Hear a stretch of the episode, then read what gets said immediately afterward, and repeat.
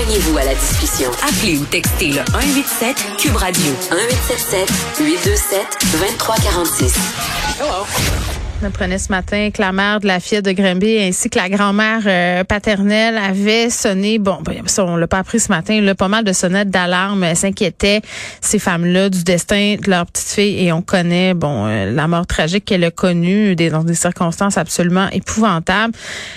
bon, ce qu'on apprenait davantage ce matin, là, ce qui est sorti dans la presse, c'est que voilà quatre ans, elles avaient fait une plainte à la Commission des droits de la personne. Puis tu sais, quand on se bat contre des organismes aussi puissants que la DPJ, des gros bateaux de croisière comme ça, euh, on se sent souvent seul, on se sent souvent aussi laissé de côté. Il y a de la bureaucratie, il y a des délais qui sont absolument interminables. Mais saviez-vous qu'il y avait des organismes, dont un en particulier, qui sont là un peu pour accompagner les gens dans ces procédés-là? Ça s'appelle euh, le CAA donc le Centre d'assistance et d'accompagnement aux plaintes. Et on parle tout de suite avec sa directrice, Jannick Ouimet. Madame Ouimet, bonjour. Oui, bonjour, ça va bien? Oui, euh, ça va super bien. Écoutez, moi j'avais, puis pour vrai, là, je pense que ça va être le cas de nos auditeurs, j'avais aucune idée. OK, que ça existait un organisme euh, comme le vôtre, le vous vous officiez en Mauricie, centre du Québec. Euh, est-ce que c'est normal que, ça, que le public on sache pas que ça existe? Ben non, malheureusement, c'est pas normal. Puis il y en a un dans chaque région euh, du Québec, en fait. Pour chacun des six ou six, là, dépendamment de la région, mm. il doit avoir un organisme pour soutenir les gens, les accompagner dans leur processus mm. de de plainte. Ça fait partie de la loi. Mais effectivement, là, c'est, c'est, on le voit, là, c'est méconnu.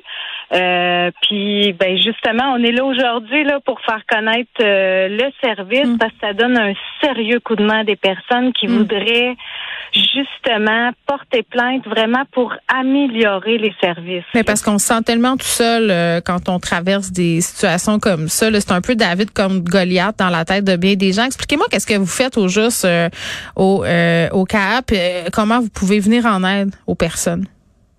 Ben en fait, là, ce qu'il faut savoir premièrement, c'est que nous, c'est pour toutes les plaintes qui touchent la santé ou les services sociaux. Ben ça touche quand même pas mal d'affaires, là. Exactement, c'est très très large. Puis là, on a un nouveau mandat. Ça, c'est avec, euh, dans le fond, le ministère de la santé et des services sociaux qui nous finance là, pour offrir ce service-là. On a aussi un volet qui, avec le ministère euh, des Affaires municipales et de l'habitation, qui est tout ce qui est bail en résidence privée pour aînés. Ça, c'est un nouveau mandat qu'on a depuis trois ans puis qui a été renouvelé. Mais au niveau santé et services sociaux, là, c'est toutes euh, les installations, ça touche aussi les organismes communautaires qui mm. sont subventionnés, là, qui reçoivent une subvention euh, du ministère. ça couvre large. Oui, c'est ça. Puis la DPJ, justement, là, les centres jeunesse font partie des installations mmh. mmh. Euh, justement, que nous, on peut accompagner. là. Dites-moi, Madame euh, oui, mais quel type de plainte vous traitez là? Habituellement? Qu'est-ce qui revient le plus chez vous?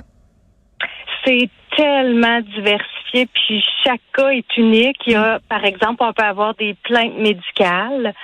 Euh, ça peut être des plaintes qui touchent, euh, par exemple, le manque d'information. On vous a donné des médicaments, prenez ça, mais vous savez pas du tout à quoi ça va servir. Euh, on n'a pas pris le temps de vous expliquer ce qui va se passer, par exemple, avant la chirurgie, c'est quoi les effets secondaires qu'il peut avoir ou des choses comme ça ça, on voit beaucoup malheureusement là des plaintes au niveau du manque d'information. Ah oui, hein? Euh, oui, puis tu sais, des avoir su, tu sais, j'aurais pas euh, procédé à la chirurgie ou avoir su, j'aurais pas fait ça. Ça, il y a beaucoup de ça. Euh, sinon, ça peut être, par exemple, au niveau de l'attitude du personnel. Mm. Euh, elle s'est montrée cavalière. Euh, euh, elle m'a traité avec irrespect ou des choses comme ça. Mais chaque c'est toujours relié à un droit. Tu sais, il y a le droit à l'hébergement, par exemple. Vous sortez de l'hôpital, vous êtes seul, mais vous n'êtes pas capable de fonctionner seul à la maison. on doit soit aller vous offrir les services à la maison ou soit vous envoyer dans un, par exemple, un, centre d'hébergement là ou, ou une résidence où ce qui ont des lits de convalescence. Il y a plusieurs droits. Puis c'est sûr que c'est très diversifié. Là. Puis l'accessibilité, le fait que les gens n'ont pas accès à des services, j'imagine, parce que ça, c'est les plaintes qu'on entend le plus souvent. Là. Oui, effectivement. Ça aussi, euh, on a beaucoup de plaintes. C'est sûr que le droit à l'accessibilité, euh, puis on a aussi le droit de choisir son euh, son professionnel. Ça, c'est peut-être des droits qui sont. Mais ben, dans le cadre, ben oui, mais je comprends, mais dans, dans le contexte où on manque de tellement de gens dans toutes les sphères, choisir son professionnel, ça doit prendre le bord. Là.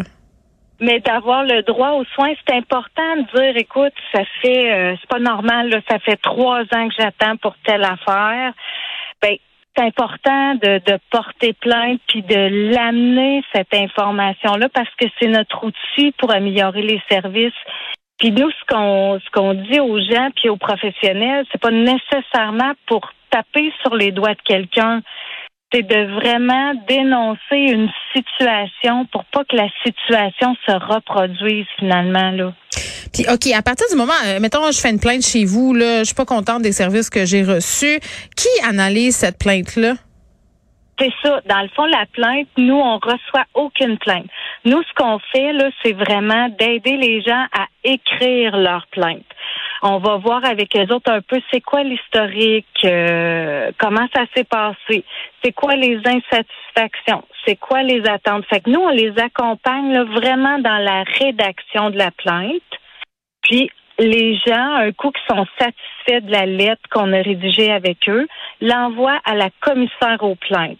Dans chacun des CIUS, le conseil d'administration doit nommer une commissaire aux plaintes et des commissaires adjoints là, si euh, dépendamment du, du CIUS si je fais appel à vos services, il n'y a pas d'impact, par exemple, dans le délai du traitement de ma plainte, étant donné que vous, votre mandat, c'est de m'accompagner dans tout le processus, puis quand la, la, plainte est prête à être déposée, bing bang boom, on fait ça, puis après, vous n'avez plus de contrôle là-dessus. Exactement. Nous, on envoie ça à la commissaire aux plaintes, puis c'est la commissaire qui va l'examiner.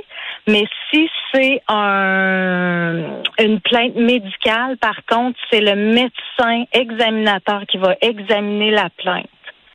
Euh, parce que c'est sûr que tout ce qui est aspect médical, la commissaire a peut-être pas euh, les ressources nécessaires pour analyser ça.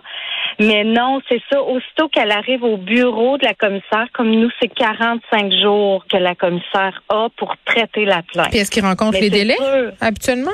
Ben, actuellement, ça se peut qu'il y ait euh, des, des délais supplémentaires, hmm. mais elle va aussi y aller selon l'urgence. Comme par exemple, on a le droit de porter plainte par exemple, une personne qui serait décédée, on peut porter plainte même après son décès. Hmm. Sauf que là, l'urgence est moins grande. Euh, ou euh, dépendamment hmm. aussi, euh, si c'est quelqu'un qui est à l'hôpital ici maintenant puis qui veut porter plainte, ben ça se peut que la commissaire le traite un peu plus rapidement parce que ça a un impact direct sur sa vie, mais il y a toujours, la commissaire va toujours envoyer un avis comme de quoi ils vont dépasser mm. les délais. Là.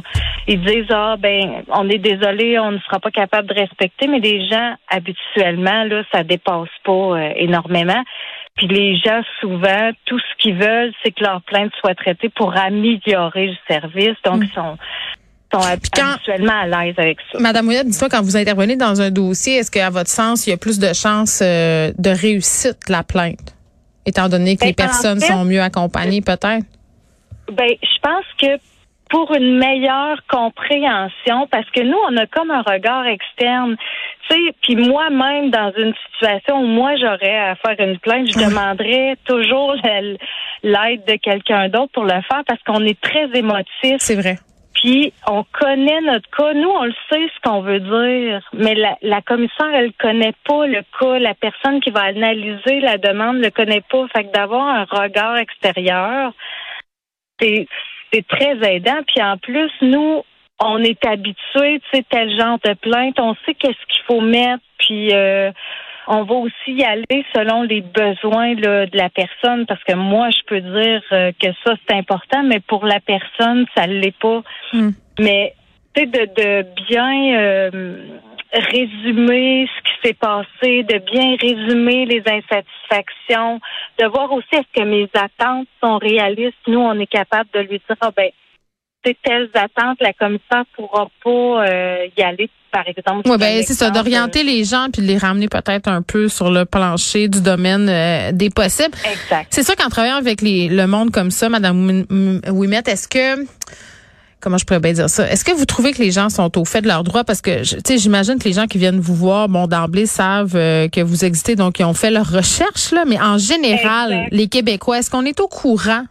de, de, de nos recours? Ben, je pense que non.